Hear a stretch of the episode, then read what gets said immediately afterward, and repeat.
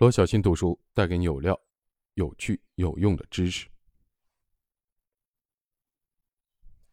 为了让企业的销售发动机产生推力，我们需要一套销售的框架和体系。雇佣销售人员，让他们自由的发挥是不够的。销售人员要想有卓越的表现，需要个人的责任感，也需要一条引导客户的路径。在后面，我们会用一整周的时间学习销售质检的框架。不过现在，问自己一个问题。如果有一条循序渐进的路径，能够用来引导客户，并告诉你客户现在处于购买过程中的哪个阶段，你自己、你的销售人员或你的整个销售团队的业绩能够提升多少？当然，最终的目标是提高成交量。你应该制定每周和每月的销售目标，激励销售人员引导更多的客户通过购买路径购买产品。你的销售部门应该是这样运行的。每个销售团队都需要采取一系列的步骤来引导有资质的潜在的客户达成交易。这些步骤可以简化为：一、判断潜在客户的资质；二、给潜在的客户发送信息，安排电话沟通；三、安排会面；四、发送报价单，强调之前的谈话敲定的要点；五、进入成交程序。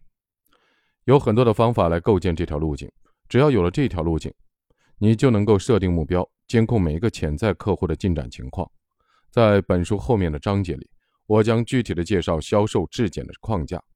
这套框架将提供一条简单的、循序渐进的路径。重点在于要有一条你想引导客户通过的预先设定的路径，并在路径上的每个阶段计算出潜在的客户的数量。你可以使用多种软件工具监控潜在的客户处于你们关系中的哪个阶段。关键在于。当你创建了一条与潜在的客户互动的循序渐进的路径时，你就可能更了解客户的需求，与他们建立更有意义的关系，帮助更多的客户解决问题，完成更多的销售。你有一条引导客户完成销售的循序渐进的路径吗？你知道每个客户处于哪个阶段，以便用对他们最有帮助的方式与他们互动吗？如果答案是否定的，你需要做的就是创建这个销售体系。为更多的客户服务，同时提高收入。今天的提示是：通过创建一条循序渐进的路径，引导客户来增加销售，然后监控每个潜在的客户的进展情况，